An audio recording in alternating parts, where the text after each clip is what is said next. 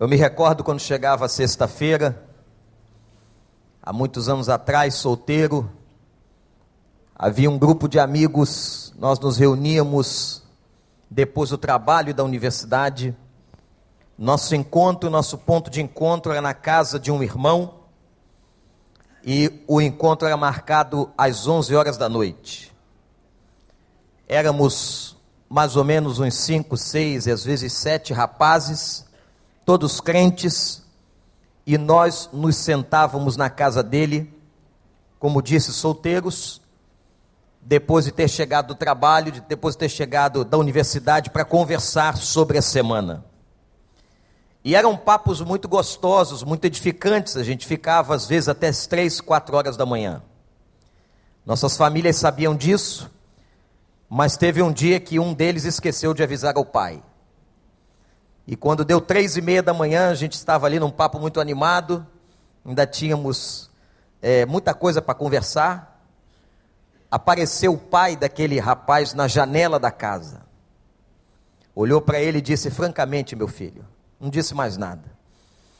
Mas toda sexta-feira nós tínhamos aquele encontro, e eu me lembro como a gente sentia saudade de quando nós não podíamos nos encontrar.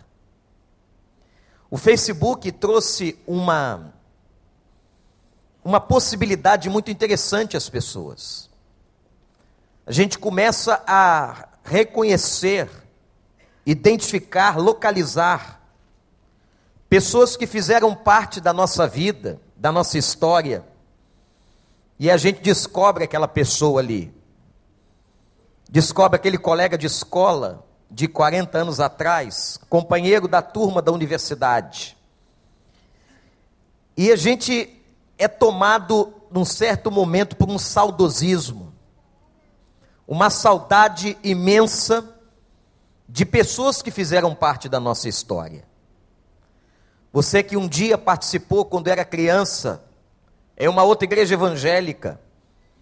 Quando você passa na porta daquela igreja evangélica, ou quando você se lembra dos momentos em que você viveu naquela igreja evangélica, você sente saudades. E esse sentimento psicológico que todos nós temos, esta saudade, esta vontade às vezes de voltarmos aos nossos encontros e reencontros, isso é porque nós temos dentro de nós, todos nós, temos dentro do coração, da alma, uma necessidade imensa, imensa de nós vivermos juntos. E quem colocou essa vontade em nós de vivermos juntos foi o próprio Deus. O ser humano é, por natureza, um ser gregário, isto é, ele gosta, ele é inclinado, ele vive em congregação seja ela qual for. O homem natural cria suas agremiações, ele faz os seus grupos, as suas patotas, como a gente dizia antigamente. E é impressionante que o homem não tem qualquer condição de viver no isolamento.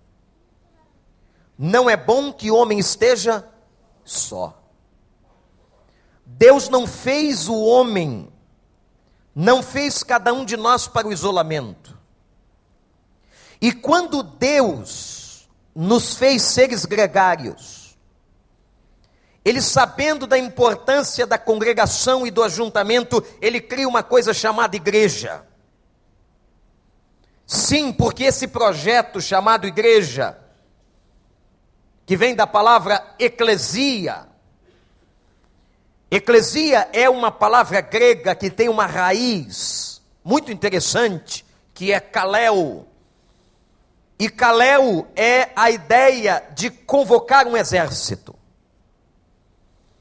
Então nós fomos chamados todos para fora para nos reunirmos em assembleia. Isso é igreja. Igreja é o ajuntamento de pessoas Melhor dizendo, a igreja é o ajuntamento de um exército, não do exército romano, que era o grande império dos dias do Novo Testamento. Não, mas a igreja é o ajuntamento do exército de Deus. Fomos chamados para fora, isto é, fomos chamados para sairmos dos nossos lugares, das nossas casas, das nossas tendas e formarmos uma grande assembleia. E não há coisa mais linda do que a igreja de Deus como unidade congregacional.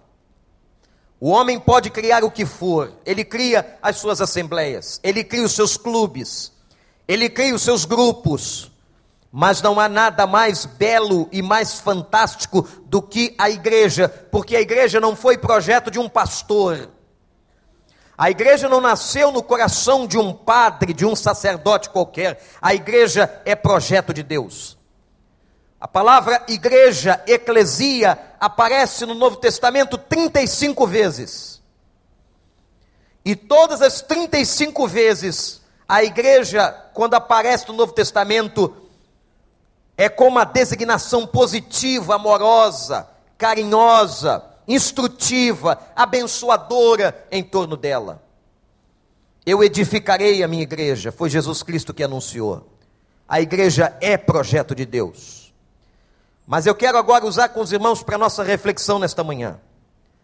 O texto em que a palavra igreja mais aparece. O texto bíblico que a palavra igreja mais aparece se encontra na carta de Paulo aos Efésios, capítulo 5 versículo 22. Eu soube, não sei se é verdade, que há irmãs que não gostam do versículo 22. Nem eu e nenhum de nós temos nada com isso. É uma questão de interpretação, viu, gente? Mateus 5, 22 é assim. Isso, Efésios, muito bem. Mulheres, Sujeitem-se cada uma a seu marido como ao Senhor. Pois o marido é o cabeça da mulher, como também Cristo é o cabeça da igreja, que é o seu corpo, do qual ele é o Salvador. Assim como a igreja está sujeita a Cristo, também as mulheres estejam em tudo sujeitas a seus maridos. Maridos, ame, amem cada um a sua mulher, assim como Cristo amou a igreja e entregou-se por ela, para santificá-la, tendo-a purificado pela, pelo lavar da água mediante a palavra, e para apresentá-la a si mesmo como igreja gloriosa, sem mancha, nem ruga ou coisa semelhante, mas santa e inculpável. Da mesma forma, os maridos devem amar cada um a sua mulher como a seu próprio corpo. Quem ama a sua mulher, ama a si mesmo. Além do mais, ninguém jamais odiou seu próprio corpo, antes o alimenta e dele cuida, como também Cristo faz com a igreja.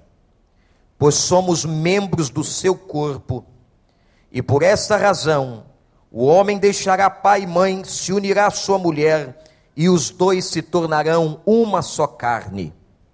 Esse é um mistério profundo. Refiro-me, porém, a Cristo e à igreja. Portanto, cada um de vocês também ame a sua mulher como a si mesmo, e a mulher trate o marido com todo respeito. Palavra de Deus. Há uma relação aqui.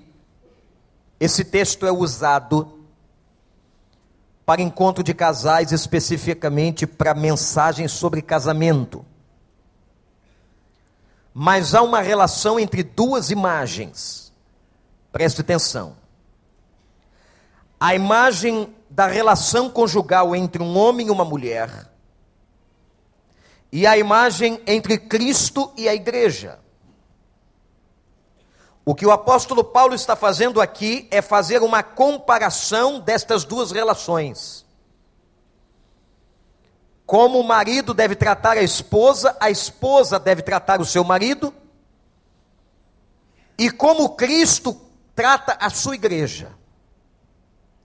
Eu quero, nesta relação comparativa de Paulo, trazer os irmãos. Qual é a relação de Cristo para com a igreja?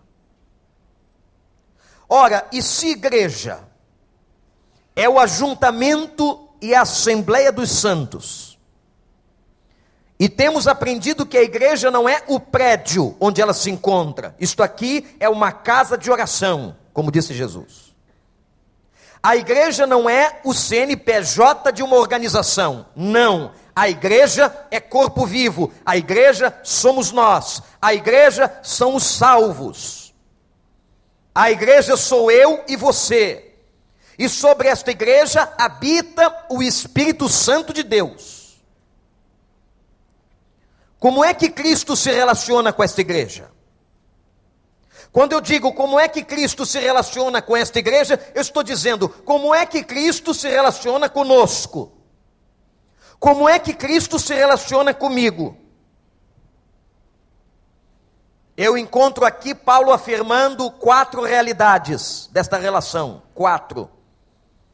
Chama a sua atenção para cada uma delas. Primeira, quando ele declara no versículo 23 que Cristo é o cabeça da igreja. Isso é muito importante. Assim como o marido é o cabeça da esposa, no sentido espiritual, é o marido sacerdote da casa.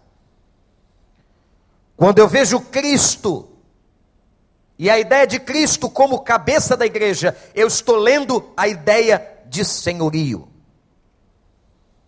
O cabeça governa, o cabeça direciona, o corpo depende daquele que é o cabeça. É Cristo quem dirige a igreja. Quando é que uma congregação começa a fracassar?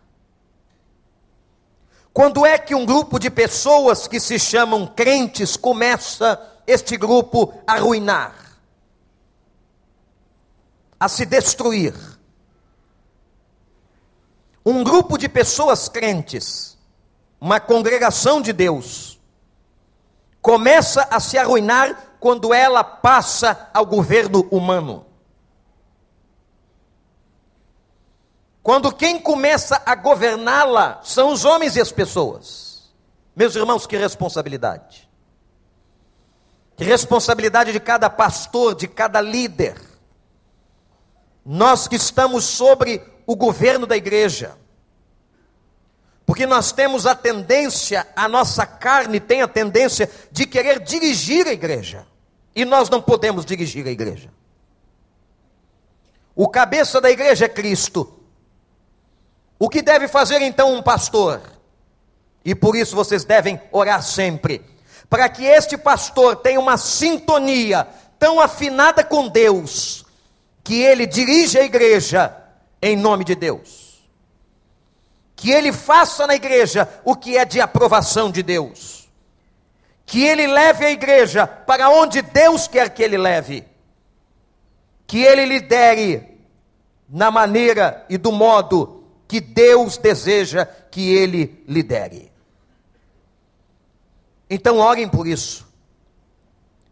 Orem para que seus pastores para que a minha vida ou a vida de qualquer pastor que um dia vier a pastoreá-los, que estejamos sempre em sintonia fina com o Senhor.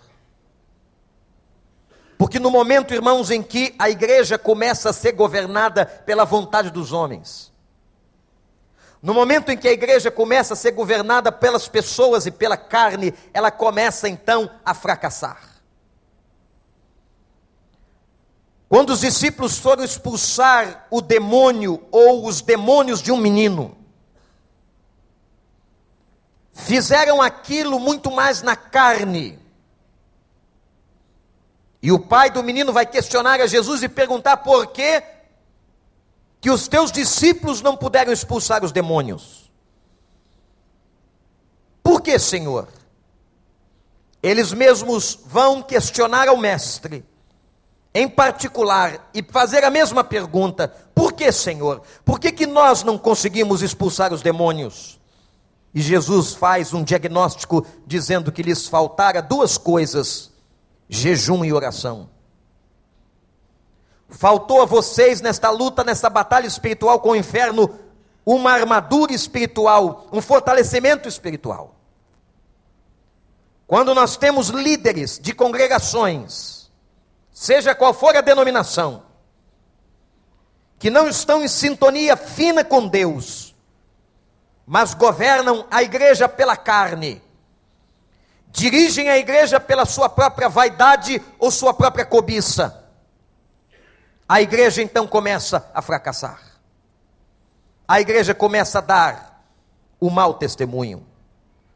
Ora, irmãos, quando nós lemos aqui que Cristo é o cabeça, a palavra que temos que aprender e a introjetar no coração é a palavra sujeição. Mas talvez você diga, pastor, eu conheço isso, eu já li o texto.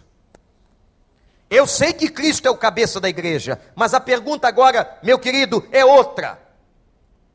A pergunta é: será que nós, eu e você, estamos nos sujeitando a Cristo? E o que é estar em estado de sujeição? É uma pessoa que obedece, uma pessoa onde a sua carne diz para que ela faça desta maneira, mas ela vai abrir mão dos desejos da sua carne para cumprir vontade de Deus nós somos tentados a obedecermos a nós mesmos.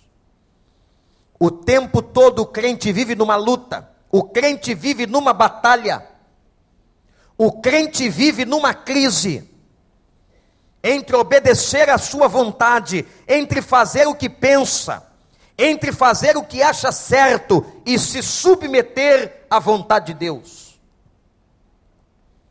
Quando falamos de sujeição, nós estamos falando de uma pessoa, de um homem, de uma mulher, de um crente que se submete, que se coloca debaixo da vontade de Deus. Não é simples o que eu estou dizendo aqui. Não é fácil viver em sujeição. Não é fácil viver debaixo do poder do senhorio de Cristo. Não é fácil renunciarmos à nossa inteligência, aos nossos desejos, à nossa academia, à nossa ciência e submetermos a nossa vontade à vontade de Deus. Quando Paulo está dizendo Cristo é o cabeça, entendamos isso. E vou lhes dizer uma coisa, igreja. Olhem para mim. Todas as vezes, todas as vezes que a igreja se submete, que eu e você nos submetemos ao senhorio de Cristo, a mensagem do Evangelho se torna visível.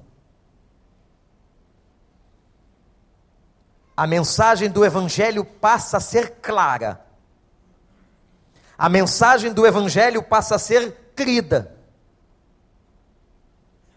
Se você diz que é crente, se você até mesmo já se batizou, está inserido legalmente numa congregação, mas você não se submete ao senhorio de Cristo, você está em déficit com Deus. A palavra sujeição, peçamos a Ele que Ele nos ensine. Segunda afirmativa de Paulo. Cristo é o cabeça da igreja, número um. Segundo, Cristo é o salvador da igreja. É no versículo 23 que ele declara que Cristo salvou esta igreja. E por isso não há outro nome debaixo dos céus dado entre os homens pelo qual devamos ser salvos. Aleluia. Não há nome de qualquer sacerdote, de qualquer outro deus ou demiurgo, como diziam os gregos. Não há. Não há o nome de qualquer líder, bispo, papa, seja o que for. Pastor, nós somos salvos unicamente pelo nome de Jesus. Mas a grande pergunta que muitas pessoas fazem é: de que Cristo nos salva? Eu poderia ficar aqui, irmãos, citando as inúmeras realidades da salvação de Cristo, mas eu vou mencionar apenas três. Três exemplos. Primeiro, ele nos salva de uma condenação eterna. Os juristas que estão aqui, os advogados, pessoas que estudaram a lei, sabem que o início do livro de Romanos é um início onde o apóstolo Paulo sabia que as autoridades, o magistrado romano estaria tomando conhecimento daquela carta teológica. E então ele fala e começa dizendo que nós somos culpados diante de Deus. Todos pecaram e foram destituídos da glória de Deus. Isto é, foram separados, foram afastados da glória de Deus. O que a Bíblia ensina na sua raiz é que toda pessoa que peca está condenada. Mas diz ainda Paulo no capítulo 6 de Romanos que em Cristo Jesus e pelo poder do sangue de Cristo nós fomos perdoados e absolvidos para a glória do Senhor. Não há nenhuma pessoa aqui salva que será condenada por causa dos seus pecados, porque nós já fomos perdoados pela fé em Cristo Jesus, o nosso Senhor. Quando o diabo lhe atacar, e um dos ataques do diabo se caracteriza pela acusação dos nossos pecados. O diabo é mestre em fazer isso. Ele é mestre em jogar setas na sua cabeça, dizendo: Você se lembra do que você fez? Como é que você pode estar na igreja? Como é que você pode cantar? Como é que você pode servir a Deus? Como é que você pode ofertar? Como é que você pode falar no nome de Deus? Como é que você pode abrir a boca para falar de Jesus? Você é pecador? Quando isto vier à sua mente, lembre sempre que você foi lavado e remido no sangue do Cordeiro. E a Bíblia diz que os nossos pecados foram lançados no fundo do mar e deles Deus não se lembra mais. Miqueias capítulo 7. Nós fomos livres e salvos da condenação. Todos os nossos pecados o segundo exemplo de salvação que ele nos trouxe, nós fomos salvos do inferno. Meus irmãos, a melhor definição sobre o inferno é a ausência de Deus. Você quer saber o que é o inferno? É alguém que vive sem Deus por isso que para muita gente o inferno já começou. E detalhe, pessoas não vivem no inferno porque Deus as colocou lá, não.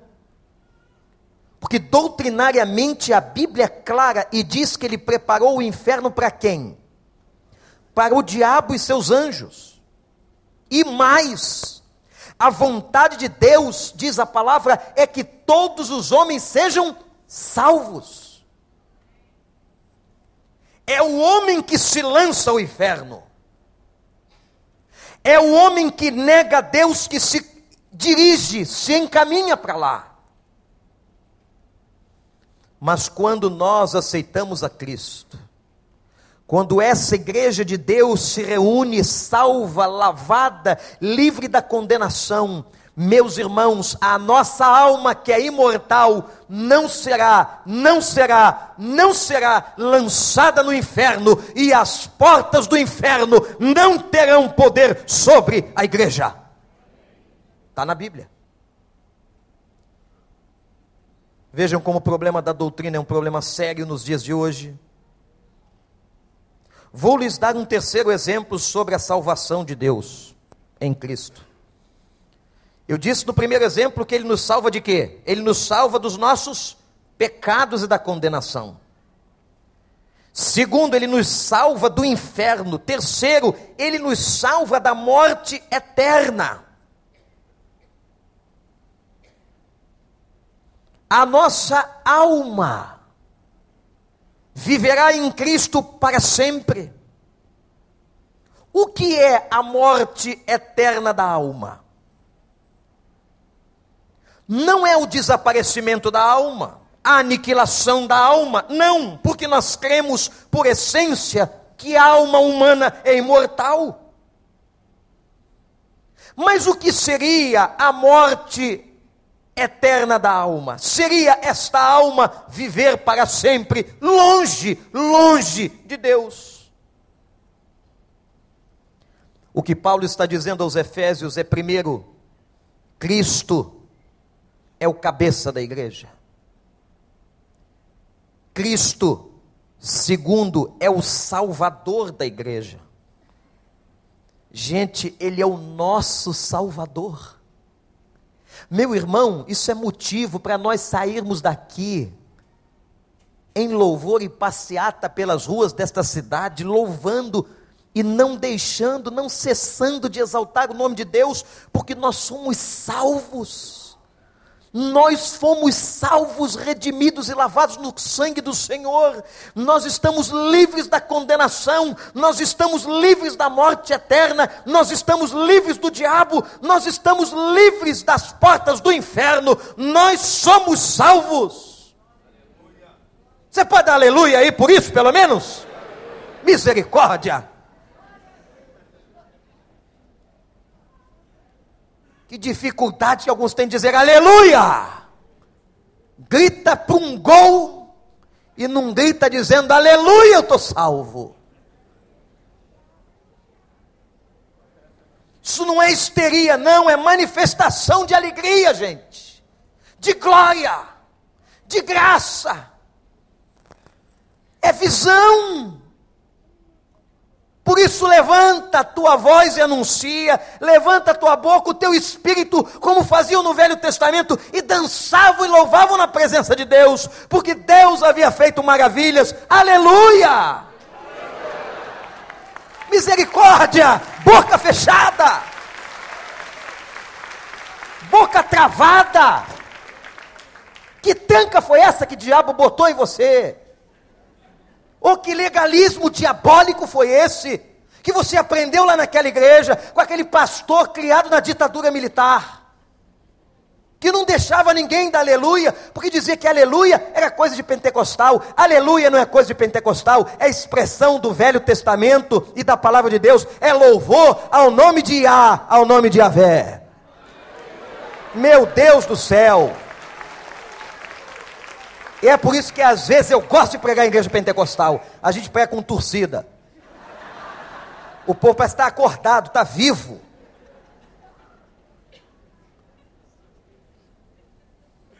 Mas o assunto não é esse. Terceiro.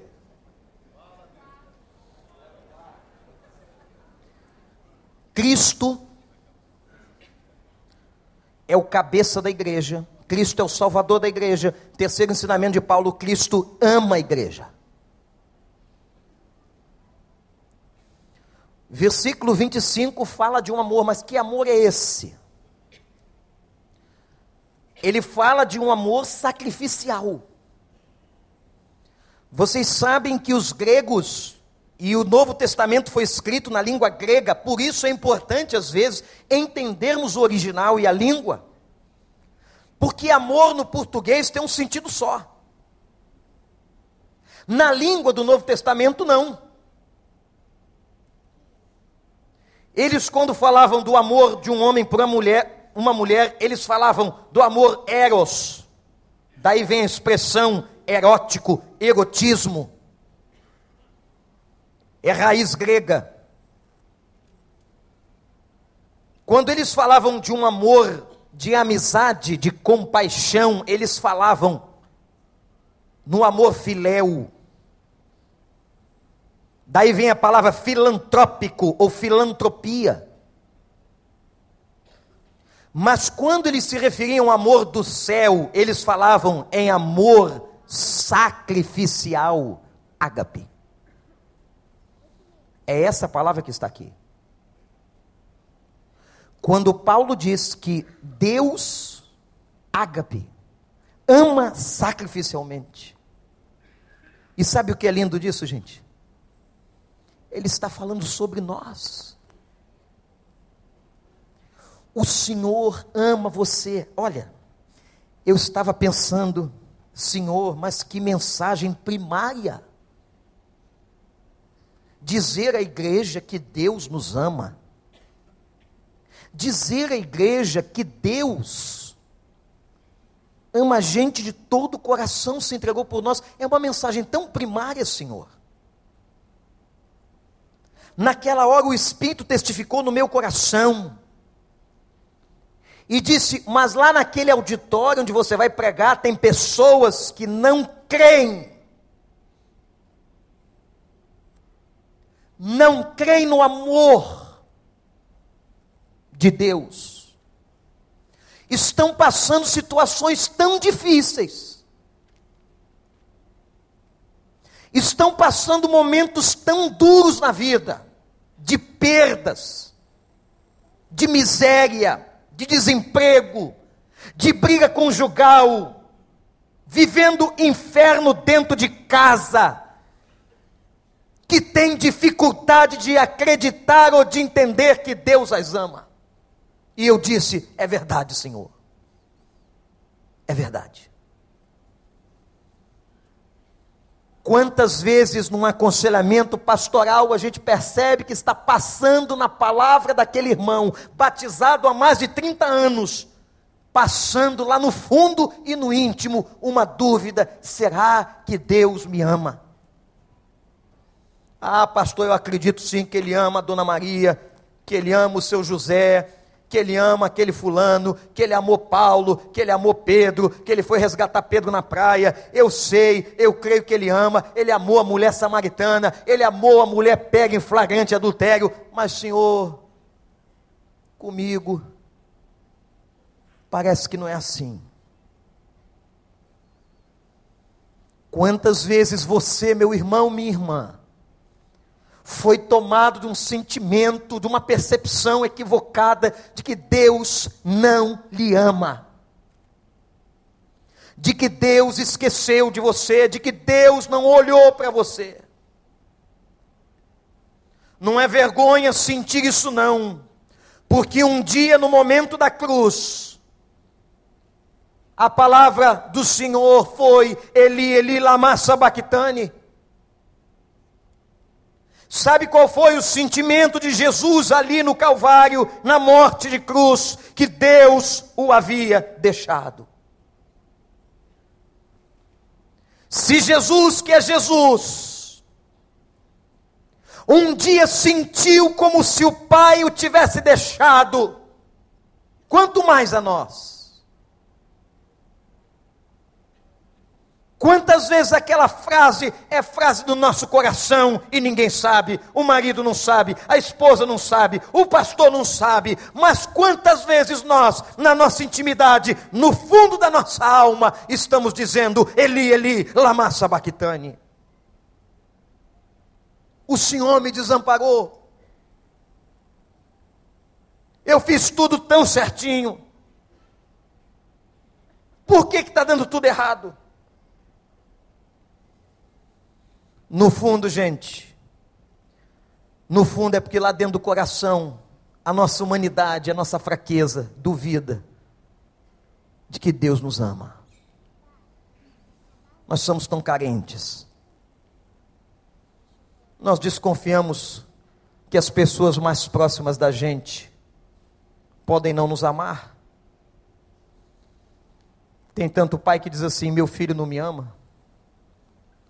Tem tanto filho que diz: Meu pai não me ama. Tem tanto marido que diz assim: Minha esposa não me ama. Tem tanta esposa que repete que o marido não a ama. Não vai dizer de Deus por quê que não vê. Mas sabe qual é a palavra de Paulo aqui para nós? Olhem para o pastor, porque eu vou lhes dizer uma coisa tão profunda e tão simples. Meu irmão, minha irmã, Deus ama você. Por mais que você não consiga entender, por mais que na sua humanidade Cristo não conseguiu entender, porque estava na forma humana, Ele pensa que o pai o havia abandonado. Mas na verdade o pai havia virado as costas não para ele, mas o pai havia virado as costas para os pecados da humanidade que recaíam sobre ele. Mas o pai amava seu filho. E o amor de Deus por nós é sacrificial. Sabe o que significa um amor sacrificial? Anote aí. É um amor que não espera nada em troca. Como é difícil amar assim. Porque toda vez que a gente dá amor a alguém, a gente quer retribuição. Mas o amor que Deus nos ensina em Cristo é um amor onde eu dou, eu dou, eu dou e não espero receber nada em troca. Como é difícil amar de maneira ágape.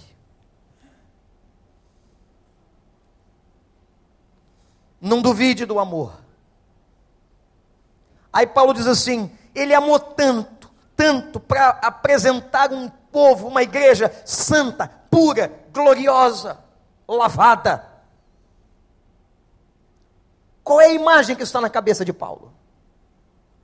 Lembram que o texto é um texto de casamento? A imagem que está na cabeça de Paulo são os rios da Ásia. Os rios onde as noivas se purificavam como ritual antes do casamento.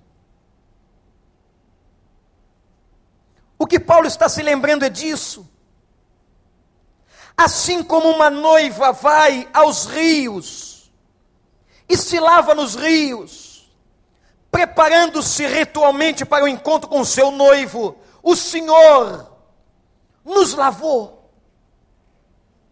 O Senhor purificou a igreja, o Senhor derramou o seu sangue, o Senhor se deu para ter uma igreja pura, santa e gloriosa. Aleluia! Não duvide que Deus te ama, não. Talvez alguém tenha entrado aqui hoje duvidando, pelas desgraças, pelas tristezas, pelas tribulações. Ele não só ama você, como Ele é o cabeça e a sua vida está nas mãos dEle. Ele amou e continua amando. Ele amou tanto que João diz: foi de uma tal maneira. Não havia palavras no vernáculo, não haviam expressões para demonstrar o quanto Ele ama. E sabe o que ele quer de nós, igreja? Diz o texto assim: E ele morreu por nós, para que sejamos pessoas sem mancha. Presta atenção. Deus não quer ninguém com mancha. Deus não quer ninguém marcado com os pecados do passado mas o sangue de Jesus, o seu Filho, nos purifica de todo o pecado. Se confessarmos os nossos pecados, quem conhece a Bíblia? Recita comigo. Ele faz o quê? Ele que é fiel e justo para nos perdoar os pecados e nos purificar de toda injustiça. Aleluia. Ele quer pessoas sem mancha. E diz mais: é, são pessoas sem rugas. O que é uma ruga? A ruga é uma marca do tempo sobre o corpo. Quantas marcas do tempo você tem no seu corpo? Não adianta, pode esticar, pode botar pro, produto, pode fazer o que quiser. Vai chegar um tempo em que você vai mostrar suas rugas. Mas, meus irmãos, há duas maneiras de se viver a vida. Uma é quando essas rugas incomodam todo dia. E a outra é quando elas não incomodam mais. Quando Paulo está dizendo que ele veio trabalhar e nos trazer uma vida sem rugas, ele está dizendo o seguinte: todas as marcas que você recebeu na tua história, todas as marcas que você herdou da tua casa, da tua família, dos teus pais, de uma palavra maldita que um dia foi dada a você, todas as rugas que você tem, eu vou tratar, elas não vão desaparecer, mas elas não vão te incomodar mais. Você sabe, a única coisa na vida e na história, e no mundo e na natureza que se renova é a igreja. A igreja do Senhor se renova todos os dias. É como se ele limpasse o nosso casco. E mais, irmãos, esse Deus que nos ama, diz o texto que ele nos apresenta inculpáveis quem faz o trabalho sujo na nossa vida é o Espírito Santo. É Ele que limpa. Você já limpou sujeira? Sujeira de bicho, sujeira de gente? Já. Já pegou uma pessoa muito doente, já limpou a cama dela? Já limpou a roupa de uma pessoa em extremo estado de doença? em que as fezes saem pela boca. Já limpou uma pessoa assim, já deu banho nela? Quem faz isso conosco lá na alma é o Espírito Santo. Ele diz assim: o trabalho sujo é comigo. Quem vai te limpar sou eu. Eu vou colocar a mão na tua sujeira, mediante o teu arrependimento, mediante o teu coração quebrantado. Eu vou meter a mão na sujeira e vou te deixar limpo.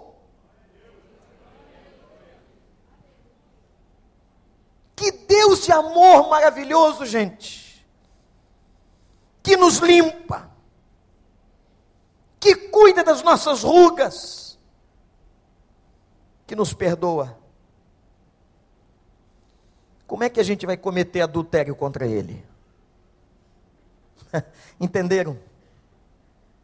Como é que eu vou adulterar contra esse Deus que me ama? Por isso que esse texto está aqui dentro da passagem sobre casamento. Porque no Velho Testamento eles adulteravam contra Deus. A imagem emblemática de Oséias, casando-se com uma prostituta e depois adúltera. E Deus dizendo assim: é assim que vocês me tratam, eu sou bom para vocês, eu sou fiel para com vocês, eu amo vocês, e vocês adulteram, e vocês se voltam para outros deuses, para mentira. Nós não podemos adulterar. Nós não podemos adulterar, nem no casamento, mas nós não podemos adulterar contra Ele. Sabe por quê? Ele nos ama muito. Que nenhum de nós sejamos infiéis. Eu escutei uma história muito interessante de um casal que não tinha filhos e houve uma grave explosão dentro da casa. Quando chegaram os paramédicos e o bombeiro, aquela mulher estava completamente deformada. Seu rosto havia sido completamente destruído pela explosão. Seu marido, num estado melhor, levaram os dois para um hospital e passaram mais de três meses internados. Era um casal que se amava muito, não tinham filhos, viviam um para o outro. Quando ela chamou o médico já mais recuperado e disse: Eu quero ver o meu rosto. O médico disse para ela: prepare-se. A senhora ficou muito deformada. Muito. Ele pegou um espelho, colocou na frente dela. E ela chorou copiosamente. Seu marido estava na outra enfermaria, soube da notícia. Pediu que lhe trouxessem um óculos escuro. Colocou os óculos. E um mês depois, um mês, os dois receberam alta e se encontraram pela primeira vez saindo do hospital. Ela muito deformada e ele com os óculos escuros. Ela baixou a cabeça, começou a chorar e disse: Você não está vendo o que aconteceu comigo? E ele disse: Não. Ela entendeu naquela hora que ele tinha ficado cego. Aquilo trouxe ela um conforto. E disse: Pelo menos meu marido nunca vai ver a deformidade da minha face. Viveram ainda 20 anos. E um dia ela morreu. Todos no sepultamento, no velório. Ele caminha adiante e adiante para o caixão e tira os óculos. Olha para o corpo e diz: Meu amor, como você era linda. Você é tão especial. Um amigo íntimo, que é coisa de amigo íntimo que percebe os nossos movimentos, chegou perto dele, percebeu alguma coisa diferente e disse: O que está acontecendo aqui? Ele disse: Eu nunca fui cego. Mas como ela pensou que eu estava cego, eu cego me fiz porque eu sabia que ela não suportaria saber que eu havia todos os dias deformada. Eu fiz isso por amor. Você faria isso por sua mulher? Por seu marido? 20 anos se fazendo de cego para não deixar o outro sofrer. E no final, Paulo diz, no verso 29, Cristo cuida da igreja. Ele é o Senhor, Ele é o Salvador, Ele ama e por fim, Ele cuida. E a melhor expressão do cuidado dele é porque Ele dá maná. Diz o texto, Ele alimenta a igreja. E alimenta dos dois jeitos, gente. Ele alimenta fisicamente e ele alimenta espiritualmente. Deus cuida de nós. Deus cuida porque todo dia e hoje, daqui a pouco, quando você colocar o alimento na sua frente, aquilo é cuidado de Deus. Quando você for comprar amanhã no mercado, qualquer coisa é cuidado de Deus. Deus cuida de você e te alimenta, dando maná do céu, alimenta a tua alma, Ele te dá a sua palavra, Ele fala, e Paulo diz: Cristo é Senhor da igreja, primeiro. Segundo, Cristo salva a igreja. Terceiro, Cristo ama a igreja. E quarto, Cristo cuida da igreja. De mim, de você, de nós. Aleluia. Louvado seja o nome do Senhor. Vamos abaixar a nossa cabeça, irmãos. Eu estou vendo o Alex aqui. Vem aqui, Alex. Vem aqui. Vamos quebrar um pouquinho aqui o nosso script tudo. Certamente um, um, músico como esse tem uma música no coração. Quem sabe a gente conhece. Eu queria que o Alex cantasse agora. Puxa aqui uma canção para gente. Me quer dar licença para nós? Amém. Baixa a sua cabeça agora enquanto eles estão ali orando para ver o que a gente vai cantar. Eu queria que você agradecesse a Deus. Agradecesse a Deus, o Deus que ama, o Deus que cuida, o Deus que salva, o Deus que é Senhor. E peça a Ele, Pai, me ajude a viver em sujeição, a nunca me esquecer que o Senhor me ama. Me ajuda, Pai, a saber que o Teu cuidado está sempre comigo